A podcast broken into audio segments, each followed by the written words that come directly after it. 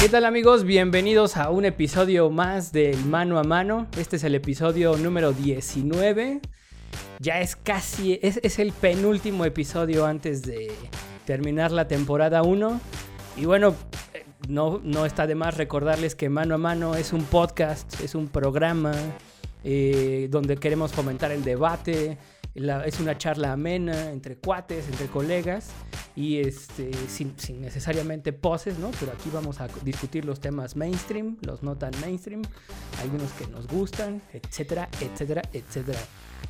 Y bueno, mi nombre es Juan Carlos Sánchez, soy periodista multimedia y está conmigo Israel Rosas. ¿Qué onda, mano? ¿Cómo estás? ¿Qué onda? Bien, a mucho gusto que nos estén viendo o escuchando o las dos cosas eh, en este casi cierre de la primera temporada de Mano a Mano. Bueno, yo soy Israel Rosa, soy especialista en eh, Internet, en telecomunicaciones.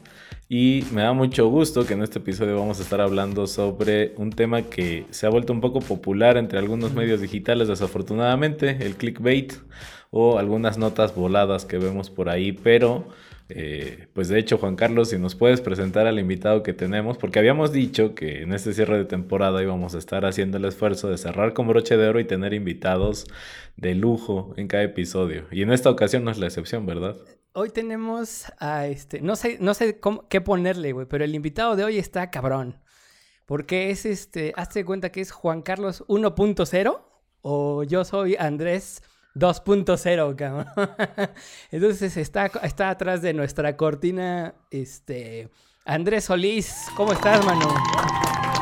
Mi querido Juan Carlos, mi querido Israel, gracias por invitarme a este programa que de repente he tenido la oportunidad de escuchar y creo que es un gran aporte poder eh, poner temas sobre la mesa y, y la verdad es que a mí me da mucho gusto que me inviten a este, a este programa. Oye, Andrés, a ver, dinos, dinos un poquito de ti para que la gente te conozca. Di, este, ti porque eres este, Juan Carlos 1.0. Bueno, lo que pasa es eh, que así de repente, es, es una muy buena apreciación la tuya, ciertamente, aunque no del todo cierta. Yo soy reportero, yo al final del día soy periodista eh, con algunos años de experiencia en este terreno, pero eh, que nos tocó ser parte de una generación que empezamos a hacer periodismo en línea, hacer periodismo digital, de crear medios nativos digitales. Entonces, esa es la parte 1.0, ¿no? A la que se refiere. Juan Carlos, porque yo tengo haciendo periodismo digital desde 1998 cuando la web era precisamente 1.0, que había más texto que imagen, era difícil poner audio, este, las fotos, las cámaras digitales usaban esos discos floppy, ¿se acuerdan? Uy, sí. De Claro. 3.5 De 3.1 pulgadas medio. y te cabían tres fotos de buena resolución Ajá. y listo, ¿no? Sí. Y lo que nos ha tocado ver, pues ha sido precisamente esta evolución del periodismo en las plataformas digitales, cómo hacer periodismo diseñado y pensado para Internet, que pues ya es la generación que tú, Juan Carlos, has podido pues desarrollar con, con mucha mayor facilidad, ¿no? Sí, que, que finalmente, pues, este. Yo ya, yo ya fui nativo digital en términos de periodismo, ¿no? Tú, tú fuiste todavía un modelo híbrido. Un modelo híbrido, pero que sabes que la, la parte interesante es que nos ha tocado aprender mucho este lenguaje porque veníamos de la prensa escrita, veníamos de la radio, de la televisión, donde la manera de hacer noticias no cambia, en esencia no cambia, Irra no cambia, Juan Carlos, porque la nota es la nota, pero lo que cambió es el lenguaje, la manera de presentarlo a la audiencia El y vehículo. aprender y aprender que había una nueva audiencia que consumía información en otro ritmo, que no esperaba el noticiario de media tarde, que no esperaba la noche para ver las noticias en la tele y que mucho menos iba a esperar al día siguiente para comprar el impreso. Entonces cambió la, la dinámica en las redacciones, cambió la manera en que tuvimos que eh, presentar la noticia, reaprender a escribir, reaprender a reportear. Y el primer gran conflicto era el, el tiempo, ¿no? Ujú. Y empezarte a creer, y ese fue el gran error de muchos medios, creer que había que subir la nota Eh, Luego, rápido. luego. Ujú. antes que cualquiera. Y entonces el primer gran error ha sido pues, sacrificar la calidad del periodismo, porque entonces dejamos de hacer buen periodismo por tener la nota este, eh, en fa, ¿no? Pero, pero Claro. sí es interesante este concepto de lo híbrido porque seguimos viendo que hay periodistas que todavía se niegan a entrarle a la parte digital y siguen creyendo que eh, eh, redactar y subir la nota al periódico es igual para el punto com y para la radio. Y bueno, y lo malo es, que hay periodistas que no agarran la onda, pero también hay dueños de medios que no agarran esa onda, ¿no? Eso también es más peor. O sea, dueños que están priorizando otras cosas, ¿no?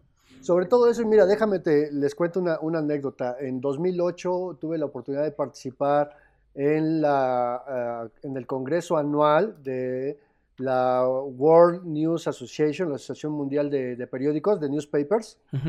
Y era muy interesante porque ahí estaban los dueños de The Guardian, del Washington Post, del Le Monde, de los grandes monstruos del periodismo mundial. Y lo primero que decían los dueños de estos medios y los editores era, es que no voy a capacitar a mis periodistas porque mañana se me van a ir con la competencia. Ah, Eso fue en 2008. Estamos en 2020 y siguen pensando igual. Pero además, en la no capacitación yo creo que es peor, ¿no? Porque entonces, como no los capacitas y hay otras formas, hay otra, es como, es como en Jurassic Park que, que decía que la vida se abre camino pues la información se abre camino y las necesidades de informar se abren camino y entonces no me capacitas, pues finalmente sí me puedo ir a otro lado donde sí me capaciten para así poder progresar, ¿no? Porque ya la información en la internet en esta época es mucho más horizontal que, que por, ejemplo, que en 1998 o en 2008, que es cuando tú estabas en este, en este congreso, ¿no?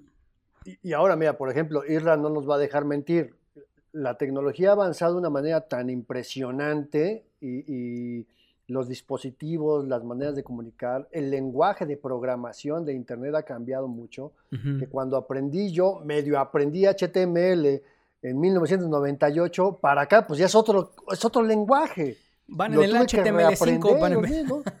no, no, o sea, ahí sí nos quedamos a veces un poco en la prehistoria, aunque también las tecnologías lo volvieron a prueba de periodistas, entonces ya te ponen una caja de texto y hasta le puedes poner negritas, cursivas, ¿no? O sea, para que sea prueba de cualquiera, ¿no? Sí, exacto. Pero la cuestión está en que justamente te das cuenta de que la capacitación era fundamental, no solamente en la parte de las técnicas de investigación, del reporteo, del encuadre fotográfico, de hacer un buen guion para televisión, sino aprender este lenguaje tecnológico, aprender a programar, aprender lo que es precisamente el HTML y todas estas herramientas de el, metalenguaje de, de Internet, sin ser ingenieros, por supuesto, porque somos periodistas, pero tenemos que entender lo que hace un ingeniero de programación para saber por qué mi sitio web tiene que funcionar de esta manera y no de la que a veces, a lo mejor yo creía que era la buena, ¿no?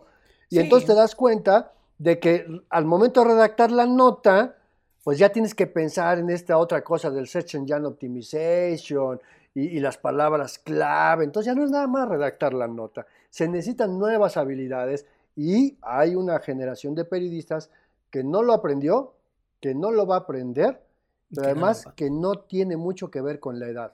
Porque hay no, menores que tú que tampoco lo aprenden, ¿no? No, incluso yo me iría al revés, porque por ejemplo, si me... Y probablemente voy a decir una barbaridad desde una perspectiva, porque yo tengo formación técnica, pero yo sí creo que es muy fácil, y lo voy a poner entre comillas, muy fácil, que personas que no conocen estos lenguajes o no están acostumbrados a este tipo de tecnología lo puedan aprender con un cursito incluso automoderado de muchos estos de Coursera o de los que encuentras en Internet. Y, y, esa es como la ventaja, como la promesa cumplida de las aplicaciones y servicios basados en Internet, ¿no? Que cualquiera tiene acceso sin necesidad de eh, decíamos en el episodio 14 cuando estábamos hablando de periodismo digital, ahora si quieres tener un, medio, no necesitas tener todos los medios de producción eh, que por ejemplo tendría un impreso, ¿no? No necesitas eh, un título de concesión y pagar por el uso del espectro radioeléctrico como haría una estación de radio o una estación de televisión. Pero esto ha hecho que muchas personas se centren en el componente técnico o tecnológico, aprendan las herramientas, aprendan a hacer las cosas y de pronto digan, listo, ya soy periodista digital. No, a ver, espérame, es que eres digital, generador de contenido digital. Pero el tema del periodismo es el que a veces empieza a perder y empiezas a ver algunos vicios que para un periodista de formación, un periodista de cepa, son como súper básicos o cosas que no deberían estar pasando. La verificación de la información, por ejemplo. Simplemente, y, y, de pronto te das cuenta que entonces hay muchas personas que efectivamente, afortunadamente, tienen el acceso a los medios para producir y publicar contenido, pero eh, de pronto se saltan como esta parte les digo cosas tan básicas como dice Juan Carlos, verificar información. Y ahí es donde creo que tiene mucho eh, sentido y mucha pertinencia el tema de hoy porque algo que habíamos visto es que eh, los medios que son nativos digitales de pronto tienen incentivos diferentes o incluso una visión diferente que le da el dueño del medio nativo digital al que tendría, por ejemplo, un medio tradicional cuyos incentivos probablemente estén más asociados con eh, economía. Y de pronto lo que habíamos visto es que eh, algunos de estos incentivos se trasladan a los medios digitales y es cuando empiezas a ver notas que lo único que buscan es el clic por el clic, que la gente abra la nota independientemente de si les aporta o no, dice esa información que está bien contada o bien verificada o que se hizo trabajo de investigación, porque muchas veces gana lo que decías, Andrés, gana la, la inmediatez, gana eh, pues el hecho de que cualquier persona se puede poner ahí a, publicar contenido. Y no lo digo en un sentido peyorativo, porque creo que está muy bueno que cada vez haya menos barreras, pero sí creo que esta parte, digamos, más estructurada del periodismo es la que a veces como que se empieza como a quedar ahí en estado basal, ¿no? A ver, para... Déjame, déjame ponértelo de esta manera, Isra, eh, Juan Carlos. Eh, tenemos tres rutas que han caminado separadas y que debieron haber caminado de manera paralela, o que de repente se entrecruzan. La primera es el derecho a la libertad de expresión, que como bien dices, qué bueno que se hayan abierto las barreras.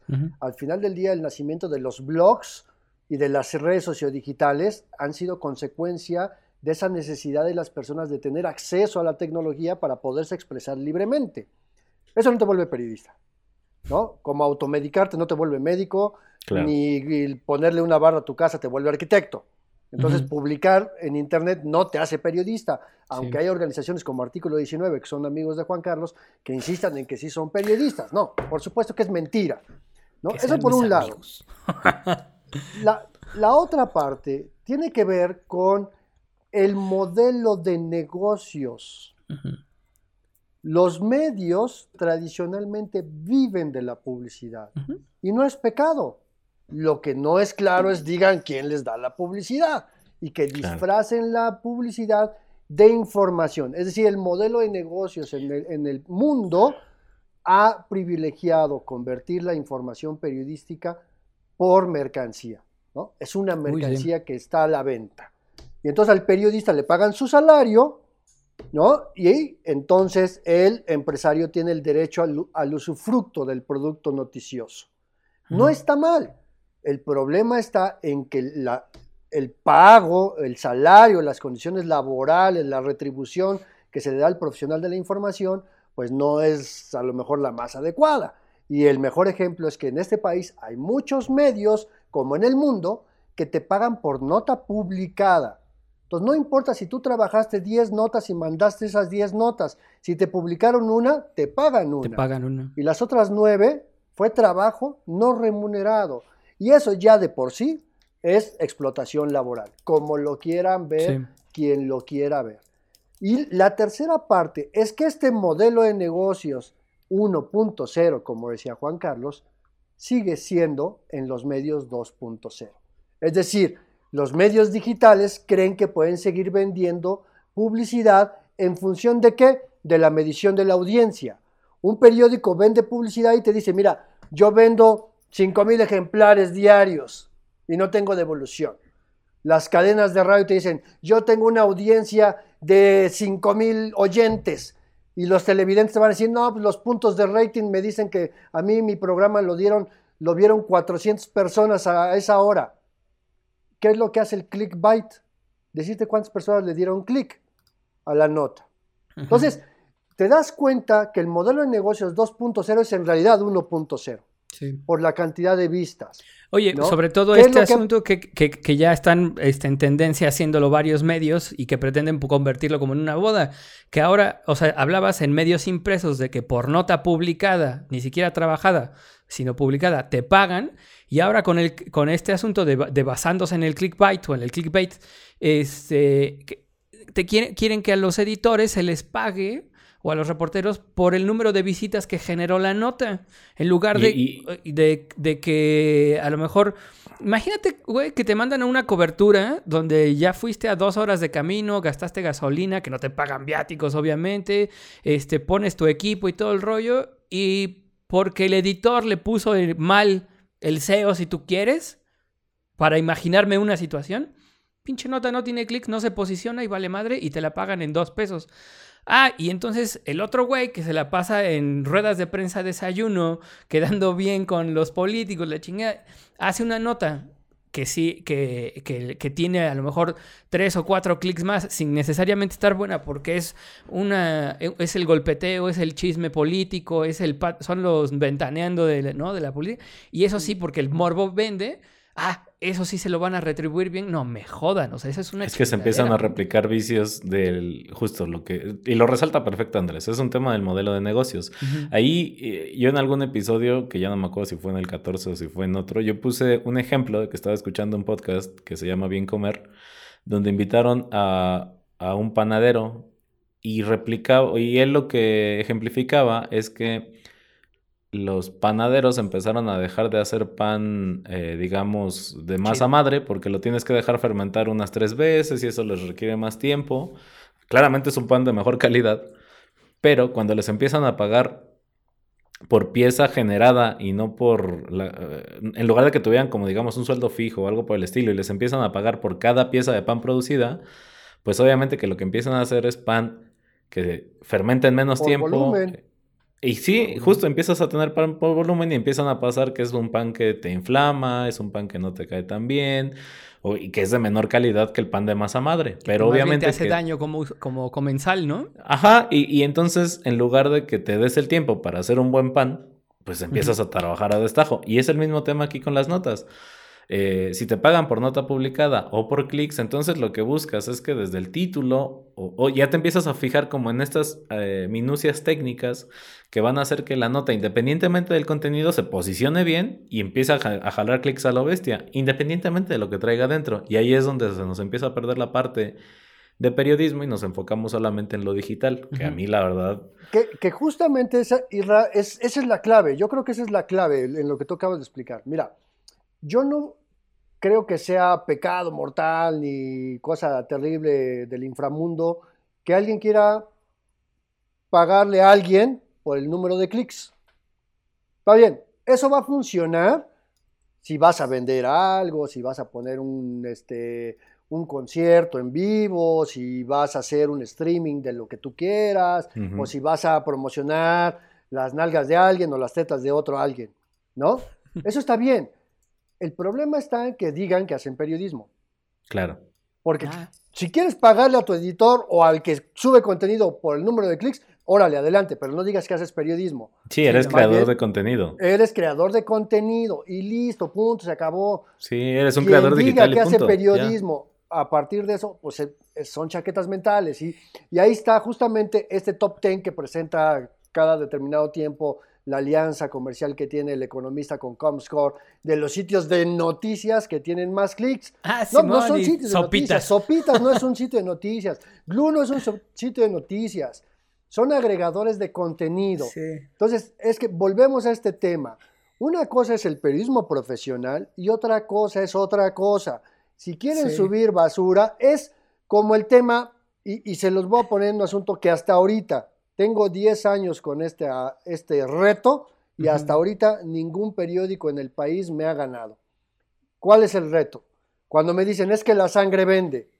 Ah, caramba, sale. Entonces, te reto a que me presentes el estado financiero del periódico más sanguinolento de este país y me demuestres que vive de su venta de ejemplares en la calle. Por ejemplo. Ah, claro. Porque si viviera de la venta de ejemplares, demostraría que la sangre vende. Y yo les pregunto, ¿y si la sangre vende, entonces por qué llevan publicidad? Claro. si la sangre vende, ¿por qué cerró Metro aquí en Puebla? Y, en, y cerró Metro en un chingo y es el Metro, el PM en Ciudad Juárez, el, este, el 5 en Piedras Negras, Coahuila, es decir, periódicos de esa naturaleza hay en todo el mundo, ¿no? Pero ninguno vive de la venta. ¿Eso qué quiere decir?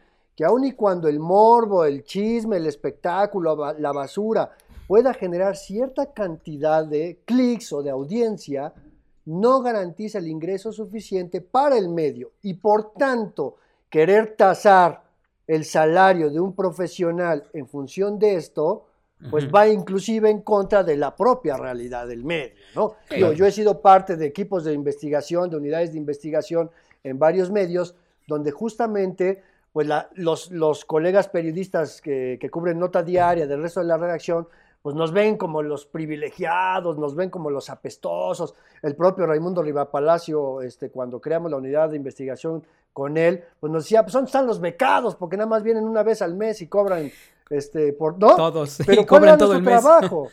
Porque hacíamos un trabajo de investigación y podíamos tardarnos dos o tres meses en un solo reportaje. Claro. obviamente la condición es es un buen reportaje. Es que se va a generar audiencia. Sí, totalmente. Porque está bien hecho, porque le resuelve una duda a la sociedad, porque causa malestar en una autoridad. Y entonces, a mí nadie me puede decir, y a ningún reportero que cubre la nota del día, que te voy a pagar si tienes vistas de internet. Y, y entonces, también depende de lo que decía Juan Carlos. Y si el editor web que además les dicen editores, no, pues son los que suben la nota, pues ojalá fueran editores de verdad, ah, ¿no? Acá siempre son puro copy-paste, ¿no? Este, pero... Ah, es que, no, güey, a lo que te estás refiriendo es al curador del contenido. No, bueno, ojalá A, esos que les dicen curador de contenido.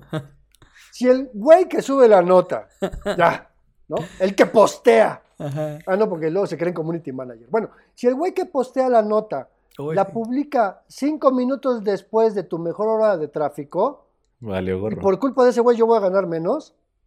No, olvídalo. Entonces, creo que sí es un tema en donde quienes quieran plantearse el asunto de pagar por clics, que no lo pongan en un sitio de noticias porque eso le quita la calidad del contenido. Porque entonces en realidad hacer investigaciones sobre corrupción, sobre crimen organizado, pues voy a empezar a tomar fotos de las nachas de a ver quién. Y eso me va a generar clic, pues, entonces, pero entonces no voy a hacer periodismo. Y luego, y, es, que, es, que, luego se generaliza. Este güey del Israel un día me dijo que por subir videos a YouTube era creador de contenido. Mira, y casi lo agarro a madras. Digo, no, güey, yo soy periodista. Porque además el pinche medio no me iba a o sea, eres un, como eh, cuando, eh, eres como un cuando hablábamos que también crea contenido. ¿Eso y qué? Eres un periodista que también crea contenido. O sea, pues lo que, decíamos la otra vez, no eres TikToker. el periodista per se crea contenido. No, a ver, es que acuérdate, que gracias a la red eh, tenemos este concepto del prosumer, ¿no? De este acrónimo del producer and consumer. Producimos y consumimos. Sí, producimos y consumimos contenido. Cualquiera produce y consume contenido. Sí, pero no cualquiera hace periodismo. Sí, no, son cosas diferentes. Subir puedes subir un video, puedes ser youtuber, pero mira, si estás produciendo contenido. Yo tengo una pregunta. Si tú quieres hacer periodismo, entonces el contenido que vas a producir es, tiene otros estándares. A ver, y, porque además, pero mira, es un, es un, es una deformación y es un vicio o, una perversión de la palabra periodismo que, que, ha, sido siempre. Es como a los que están en, en, el, frente a un micrófono en la radio y a los que están frente a la cámara en la televisión este, presentando noticias, les dicen periodistas y ese güey cuando ha salido, cuando ha hecho una investigación periodística, por ejemplo, cuando ha hecho una, elaborado una nota, o cuando a los comentaristas de deportes o a los narradores de partidos les dicen periodistas, pues obviamente... No, periodista deportivo, ¿no? Sí, bueno, por ejemplo, pero periodista deportivo en todo caso es el que está haciendo investigación, elaborando notas y todo. Periodista, pero no el güey que está gritando, no, doctor, la chingada, no sé qué. O sea, ese Te sale bien la imitación. ¿eh? No, es periodista, cabrón. No, pero yo tengo, yo tengo una pregunta ingenua al respecto. Eh, creo que esa diferencia está bien clara y de hecho, ah, por ejemplo, cuando... Poblanería sale con una campaña de recaudación, creo que es una muy buena idea. He visto, por ejemplo, eh, ahorita hay un nuevo proyecto que, que, igual está ahí en marcha de dos ex corresponsales de proceso. El proyecto se llama Underground, que anda recaudando dinero en Kickstarter para eh, digamos, como hacer una red de corresponsales y generar como artículos periodísticos de calidad. Em, hay suficiente, creo que hay suficiente público para, tanto para contenido así ligero, no informativo, no noticioso, pero también para este periodismo bien hecho, aunque esté en formato digital, ¿no? O sea, creo que lo que a veces se está confundiendo es que hay personas que no tienen, no sé si no tengan bien clara la noción de periodismo, pero empiezan a querer jalar audiencias que, por ejemplo, suelen consumir contenido tipo sopitas, por decir un nombre, y los quieren jalar hacia el periodismo bien hecho. Yo no sé si en una de esas es como un esfuerzo titánico de hacer que a alguien le guste lo que no le gusta. O sea, si hay, hay personas que valoran el periodismo bien hecho, historias bien contadas, y que van a valorar más una nota y van a saber distinguir que tiene más valor una nota que se tardó en investigar un equipo completo en dos o tres meses, a estas instantáneas de 10 cosas eh, que no sabías de las plantas que tienes en tu casa. Digo, hay público para todo, pero sí creo que el, objetivo es totalmente diferente, ¿no? El, problema es ponerle una etiqueta de algo que no es, como decía, por ejemplo, Andrés. O sea, sí, está bien, háganlo, ¿no? Publiquen eso. No, le no digan que es periodismo, porque la verdad, sí tenemos que cuidar mucho el término periodismo, porque, eh, eh, a ver, el, el güey que te, que te que recaba tus facturas y presenta este y llena dos, tres campos en la base de datos del SAT, no sé si estoy diciendo una mamada, pero bueno, y ese no es un contador. Un contador, pues más bien te hace, este, te da asesoría, te dice, mira, hay que, hay que formar eso, tus gastos deben ser así, administrarlos de esta manera. Ese es el contador, o sea, cuando sí te metes a la sustancia. Entonces, un güey que se pone a escribir cualquier cosa y no tiene una metodología, no tiene un objetivo en particular, se dedica a difamar o está hablando de cualquier pendeja, no, no necesariamente, no, no podemos estar pensando en que está haciendo periodismo. Y les voy a poner un ejemplo. Ahorita que dices, ahorita que dijiste esto de jalar, de jalarlos a los medios para que hagan buen, eh, este periodismo bien hecho, eh, hoy en la mañana estábamos justamente hablando de, de, de, las pifias que de pronto los practicantes cometen y, de cuando no les debe dejar la chamba a los practicantes. Y yo les digo, bueno, aquí hemos tenido editores ya de, de años de experiencia que han cometido pifias peores que, que las que supuestamente cometerían los practicantes. Como una vez que un editor que tuvimos estaba emocionado porque subió una nota de un video en donde a un funcionario público le daban una cachetada y él estaba, él sabía, estaba consciente y estaba convencido de que era un montaje, o sea, de que no había sido casualidad que hubieran grabado al, funcionario, sino que habían armado todo un escenario para poder joderlo. Sube esa nota, la sube a partir de, Diario Cambio, que, que o sea, obviamente no, esos cabrones no hacen periodismo, y entonces sube emocionado, viene a la oficina y me la presume.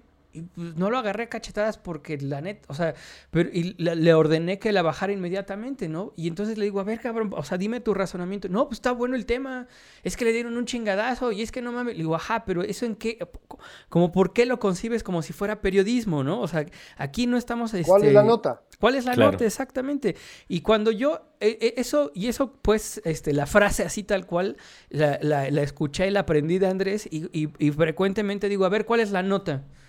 Y se quedan así como de... O sea, no, lo que pasa y volvemos al mismo punto. O no, sea, sí puede ser razonan siquiera. Sí puede ser muy divertido ver este, las 10 cosas que ponen de mal humor a tu gato. O sea, sí, pero o sea, eso no es periodismo. Y, y, también se vale. O sea, es como cuando ves contenido audiovisual el, periódico, el, tabloide, ese sí, eh, al, compararse, digamos, con, la televisión, con la radio, es el medio 100% eh, periodístico, este, informativo. Y entonces cuando entra el Internet, que es una madre donde puedes meter de todo, e, este, entonces es más parecido, lo, lo quisieron o lo han querido hacer parecer que es más parecido al periódico, que a la televisión y a la radio. Y en realidad es muy, mucho más parecido por el tipo de cosas que le puedes meter. Ese, es, parte de ese error que se cometió hace veintitantos años, cuando eh, hablábamos de esta parte del periodismo 1.0 y cómo entró a lo digital. Porque los primeros que llegaron a Internet veníamos más de la tradición del impreso. ¿no? Digo, yo toda la vida he hecho radio, entonces yo traía a lo mejor otra formación, pero los que, con los que yo empecé a trabajar en, el primer punto com, eh, eh, venían de, impresos, entonces traían la lógica del impreso. Pero mira, déjame regresar a esta parte, mira, automedicarte no te hace médico, levantar la barda de tu casa no te hace arquitecto, subir pendejadas a internet no te hace periodista. Y ustedes recordarán hasta ese sitio que ahorita que lo mencionaba Israel, eh, de, de 10 se llamaba, que fue un proyecto que nació en el Universal el de 10.com, y todos los días te ponían las 10 cosas que hacen enojar a tu gato, las 10 recomendaciones para cambiar una llanta, las 10 pestañas de la ceja izquierda, ¿no? O sea, las 10 de, de qué? Hasta que llegó el momento en que ya no tuvieron 10 de nada, porque se les agotó la creatividad. Y no era periodismo. Y sobre todo porque lo querían hacer diario. No, bueno, pero el director de ese proyecto sí es un periodista que yo conozco personalmente, somos amigos de hace muchos años, ¿no? Y él traía un poquito ese rollo, mira, aquí no vamos a hacer periodismo, aquí lo que vamos a hacer es generar tráfico, ¿no? Pero tenían un periodista que intentaba hacer el contenido, no a cualquier güey hijo de vecino, ¿no? Entonces, el tema está en que yo creo que la sociedad tiene el derecho a entender que tiene que diferenciar entre el periodismo y lo que es cualquier otra cosa. Y que es bien fácil. Cualquier producto periodístico me va a contar una historia y me va a dar información para que yo entienda la historia. Y para que pueda tomar información para que yo pueda entender el contexto en el que se da la historia.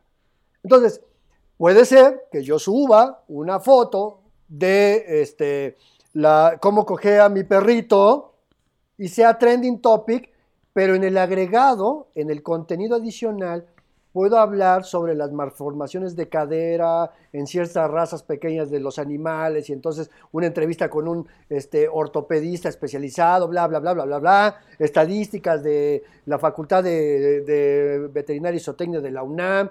Y entonces ahí estoy haciendo contenido de valor, de algo que puede ser intrascendente.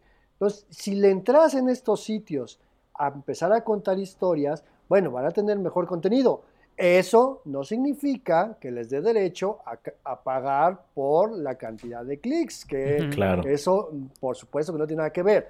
Y la sociedad tiene que entender que dentro de la construcción de la noticia hay diferentes procesos y diferentes personas que actuamos en diferentes momentos. ¿no? La persona que al final del día lee la nota ante la cámara no es periodista, es una persona que conduce el noticiario. Si fue reportero, como en su caso lo fue López Dóriga, podrá caernos muy mal Joaquín López Dóriga. Podremos estar totalmente en contra de su visión del mundo. Pero es reportero. Sí, le voy más Carmen Aristegui, no, por ejemplo. ¿No? Carmen Aristegui no lo es. O muchos otros personajes de la tele y de la radio que nunca en su vida han reporteado. Pero forman parte del proceso de la información. ¿No?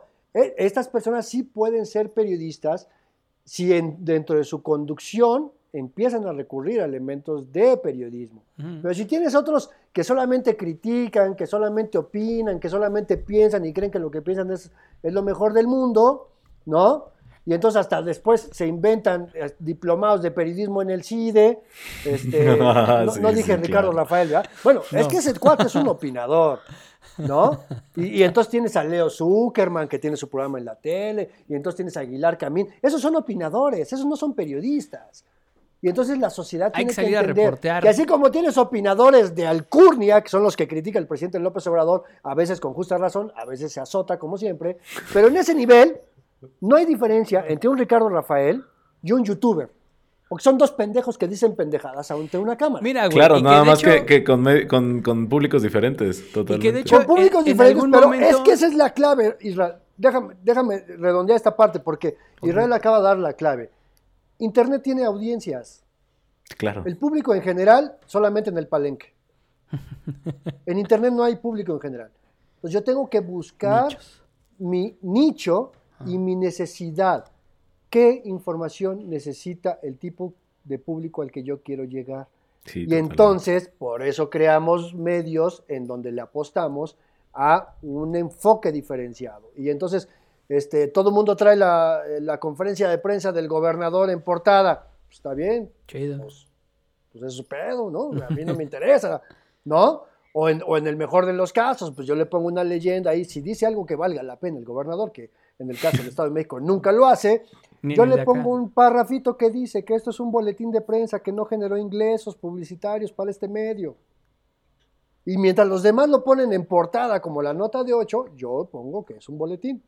¿no? Claro. Evidentemente los demás editores de los demás diarios pues me mientan mi- la madre y están muy enojados conmigo por el simple hecho de que yo los balconeo, de que ellos convierten Güey. en mercancía. Pues es que, que- eh, ¿no? se firman boletines luego, o sea, también que no. Exacto, mames. pero, pero mira, yo creo que la sociedad no es tonta, la sociedad entiende muy bien dónde hay buen periodismo y dónde hay mal periodismo. Eso no significa que donde le den más clics es porque están buscando periodismo este, en ese momento. No, en ese momento querían saber de la... De Sí, las solamente de querías pollo vaciar la con- mente Con salsa y Maggi. ¿no? Claro. Sí, en ese momento el ánimo de la gente era ver, porque si lo ves, por ejemplo, a, a ti Juan Carlos, que nos tocó la cobertura del terremoto de hace tres años, pues la audiencia se disparó en nuestros medios porque la las personas La necesitaban saber qué estaba pasando, ¿no? Ahora, eh, recientemente con el tema de la influenza, ¿por qué regresó la confianza a los medios periodísticos tradicionales? Porque la gente necesita confianza. Claro. ¿no? Y no y- va a dejar de consumir porquería. El asunto está en, este asun- en esta parte de, ok, ¿quieres seguir consumiendo lo divertido, los memes, los chistes, las nachas y demás? Está bueno, pero que no te engañen estos que dicen que hacen periodismo. No es cierto, te mienten, no es periodismo. Sí, Y que, no lo tomen como argumento para decir que con base en eso voy a establecer mi tabulador de salarial. pagos. ajá. No, totalmente. De hecho, de hecho, yo me quedaría con esa idea como para ir cerrando.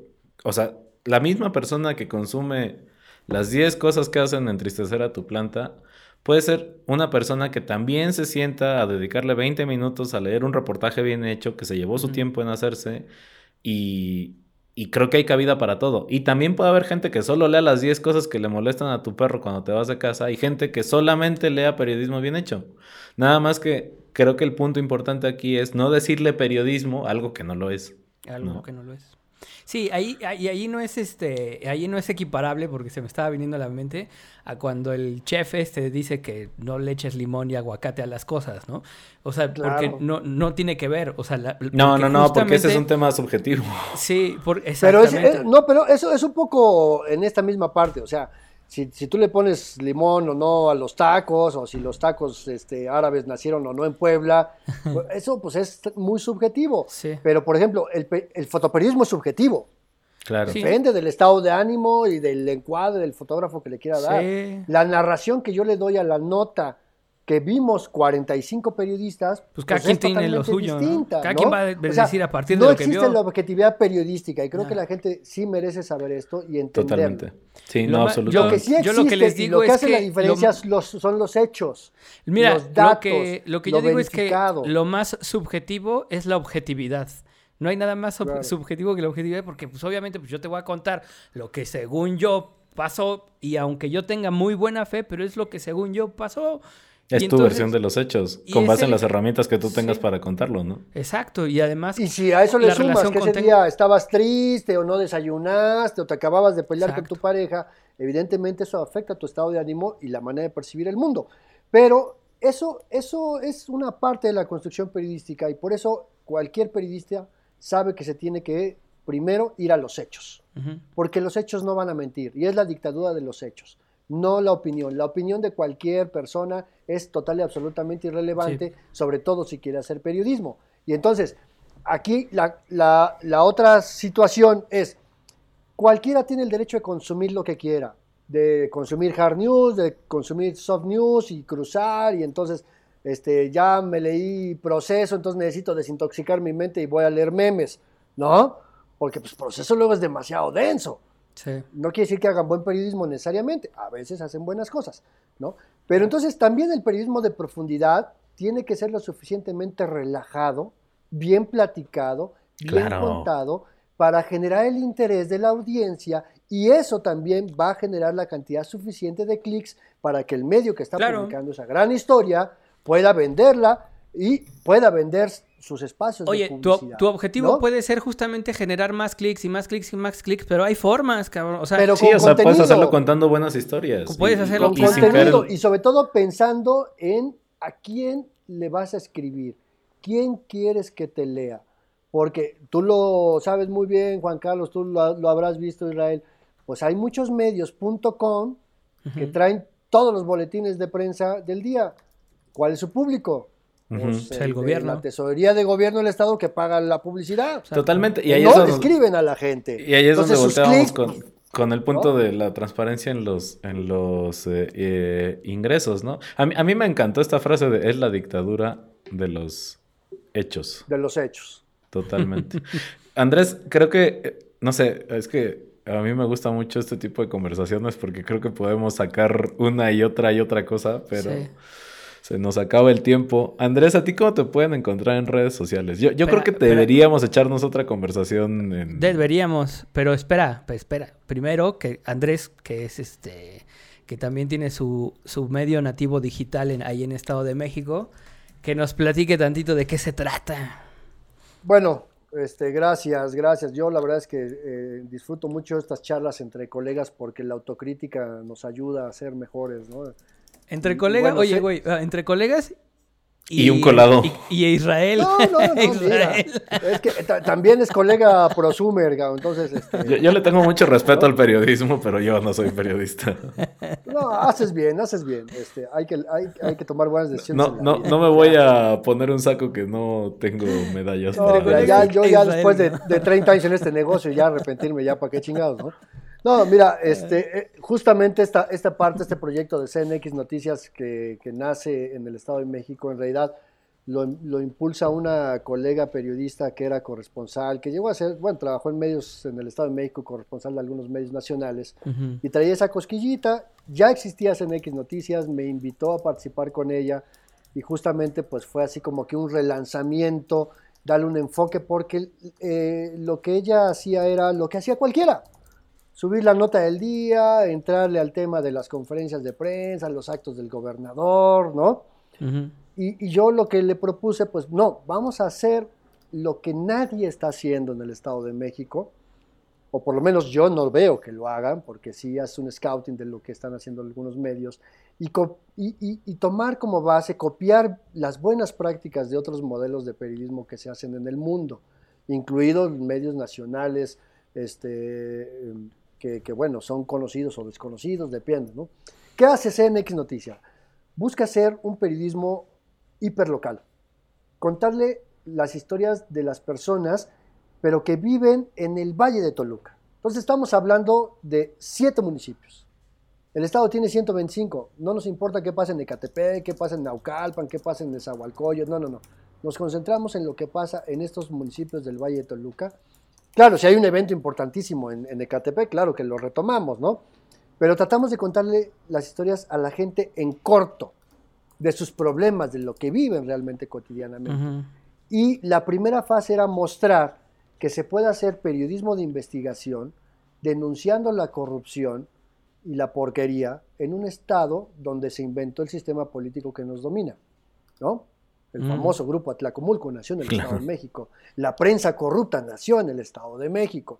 Por eso hago esto que les digo, que yo balconeo a los demás medios cuando yo pongo que eso es un boletín y no me Sí, generó publicidad. Ellos lo pusieron en primera plana como nota de 8, ¿no?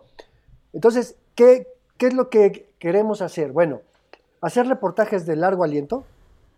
Y si publicamos dos buenas historias a la semana, publicamos dos buenas historias a la semana. Nada más.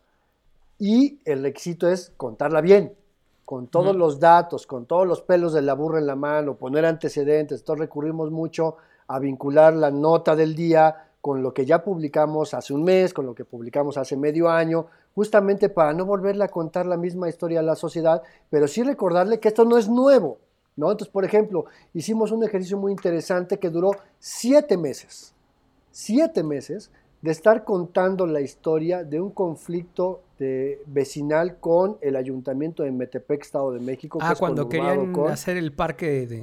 cuando querían construir un parque de la, eh, en un parque público, un cuartel de la Guardia Nacional. Y durante siete meses le dimos el seguimiento documentando las mentiras del gobierno de Metepec y la cereza del pastel cuando cerramos ya la cobertura, y digo la cerramos fue porque pues ya no les quedaba de otra, fue que publicamos un documento firmado por la propia Sedena, donde desde el inicio le habían dicho a la presidenta municipal de Metepec que no les interesaba ese lugar para construir el cuartel. Y durante siete meses la presidenta municipal se mantuvo en su propia mentira de que sí, ahí va a estar la Guardia Nacional, sí, es lo que la gente necesita, sí, tengo cartas de apoyo, ¿no? Y recurrimos a solicitudes de transparencia, a entrevistas directas, cobertura eh, con, con los habitantes que rechazaban a la Guardia Nacional, en fin. Es tener la paciencia de ir contando una historia y no dejarla. Ya la nota del día, pum, ya se me olvidó y a la que sigue. Y mañana una conferencia de prensa, lo que sigue. No, aquí tuvimos la paciencia para eso. Y evidentemente el ayuntamiento pues nos aborrece hasta decir basta, ¿no? Y justo cuando publicamos este documento de la Sedena, donde dijimos que todo había sido mentira, a la siguiente semana los vecinos que habían tomado el parque, pues ya dijeron, sale ayuntamiento, pues ahí está tu parque, ¿no? Ya te lo devolvemos, porque el cabildo aprobó revocar la cesión del terreno este, que había hecho en principio sin apoyo social, ¿no? O sea, ese tipo de periodismo. Eso es lo que hace el periodismo. Exacto. Eso es lo que debiera hacer el periodismo, ¿no? Bueno, sí. Este, de, de, contar buenas historias, ¿no? Entonces, entre eso y no creer que hacemos el mejor periodismo del mundo, pero sí queremos hacer el periodismo que la sociedad mexiquense no ha recibido durante décadas, ¿no? Porque ha sido un periodismo en el Estado de México, sí, muy corrupto, muy cochupero, muy negociado, muy hecho a los intereses. Es esta onda de, de medios y periodistas que se creen dueños de la verdad y entonces de pronto la verdad va tomando tintes muy de lo que me conviene decir para, para este que me financia, ¿no? Sí, pero mira, es, es muy curioso porque, eh, por ejemplo, me encuentro que hay chats, tú lo sabes, Juan Carlos, que hay chats donde están los periodistas de la fuente tal, los periodistas que cubren esto, los Yo no estoy en ningún chat porque ni me invitan ni me interesa. Pero sí de repente me pasan algún mensaje donde el vocero del gobernador, el director, bueno, es el coordinador general, coordinador general de comunicación social que se llama Jorge Pérez Amudio, les comparte a los demás periodistas mis notas a manera de reclamo. Miren, no te cabrón lo que me acaba de publicar. Y no se da cuenta que me hace el favor, ¿no? Claro. Y por cierto, ¿cuál, es la... es, tu clickbait ese güey. sí, claro. Es mi clickbait, es mi cliente. No, pero además, sobre todo cuando alguna vez nos buscaron para decirnos, oye, pues firmamos un convenio publicidad, les dije, no, yo no firmo convenios de publicidad con ustedes. Yo publico lo que yo quiero. No, claro. Oye, ¿y cuál es la dirección de... CNX. Es así fácil, cnxnoticias.mx. Ahí estamos. cnxnoticias.mx. ¿Y en Twitter cómo está? En Twitter igual está arroba cnxnoticiasmx. ¿Y tú? Igual encuentras en CNX Noticias en Facebook. Y CNX Noticias en YouTube. ¿Y a ti, mano, No saturamos las redes, no saturamos... Eh, eh, día y noche con cosas que a la gente no le sirven, sino tratamos de tener justamente una estrategia digital. Y cuando tenemos una buena historia que contar, la publicamos. Los 10 platillos más ricos del Estado de México, no, no es cierto. Mira, sí, hemos hecho cosas así. No, pero es que como decías, es un tema de que hay equilibrio, ¿no? Sí. Claro, pero además de eso, por ejemplo, aquí cada año se hace una feria, eh, la llaman la Feria del Alfeñique, donde es el tema de los dulces tradicionales por el Día de Muertos, ¿no? Entonces, este año la historia interesante era contar que sí hubo Feria del Alfeñique, pero con las restricciones sanitarias, con menos puestos, con la vigilancia permanente de la Profeco. Y ese era el asunto. Pues, sí, vayan a la Feria del Alfeñique, pero pues cuídense, ¿no? O sea, no, no, no saquen de onda, ¿no? Muy bien. ¿Y a ti cómo te encontramos en redes sociales? Pues mira, con todo y que Juan Carlos diga que soy 1.0, la verdad es que no, porque yo desde hace muchos años entendí que como periodista también soy una marca. ¿no? Y entonces a mí me encuentran en cualquier plataforma sociodigital como arroba a Solís A. Súper. En la que sea. En la que, Juan Carlos? No, en la que sea, porque las que están en chino y en ruso, pues no lo domino necesariamente. Pero pues las que están en español, algunas en inglés, sí, como arroba a Solís A. Y ahí, pues de lo que se trata es más, sí, me doy tiempo para escribir pendejas también. No, pues como pero sobre todo trato de compartir cosas que, nos puedan servir a los periodistas, ¿no? Sobre temas de periodistas. este, contribuir un poco a la alfabetización del periodismo y sobre todo alfabetizar digitalmente a los colegas, ¿no? Excelente. ¿Y a ti, Juan Carlos? A mí me encuentran como arroba Carlos Press porque yo también creo que soy una marca y entonces en todas las redes sociales me pueden encontrar como arroba Carlos Press con doble S y hay alguna por ahí que soy arroba Carlos Pérez 1 porque un culero me ganó el, el nombre y ya. ¿Y a ti, Manu? A mí me encuentran como arroba soy Israel Rosas en israelrosas.com. Así que, eh, Andrés, gracias por aceptar eh, eh, compartir con nosotros este mano a mano. Y de verdad creemos que para la temporada 2 tenemos ahí varios temas que podemos seguir conversando porque la verdad se nos va el tiempo muy rápido y se conversa muy sabroso contigo. Así que ojalá que podamos repetirlo. No, señores, para mí de verdad un, un placer este, platicar con ustedes aquí en este mano a mano es un privilegio poder tener estas charlas que la verdad nos enriquecen a todo el mundo por igual. Y cuando quieran, yo aquí estoy disponible Eso, eh, para seguir echando cotorreo. Excelente. Y pues a todas las personas que nos están viendo y escuchando, les recordamos, este es el episodio 19. Estamos a punto de cerrar la primera temporada de Mano a Mano. Ya estamos pensando en nuevas ideas para la segunda temporada, así que si tienen temas, sugerencias, ideas, comentarios, mentadas, lo que quieran, nos pueden buscar en poblanerías.com, en arroba poblanerías. Eh, nos pueden ver ahí en la página de Facebook, en las transmisiones que hacemos en vivo del video, o encontrarnos en YouTube, en Spotify, en varias plataformas. Y pues bueno, nos escuchamos y nos vemos la próxima semana para el cierre de la primera temporada. Nos vemos. Adiós. Adiós.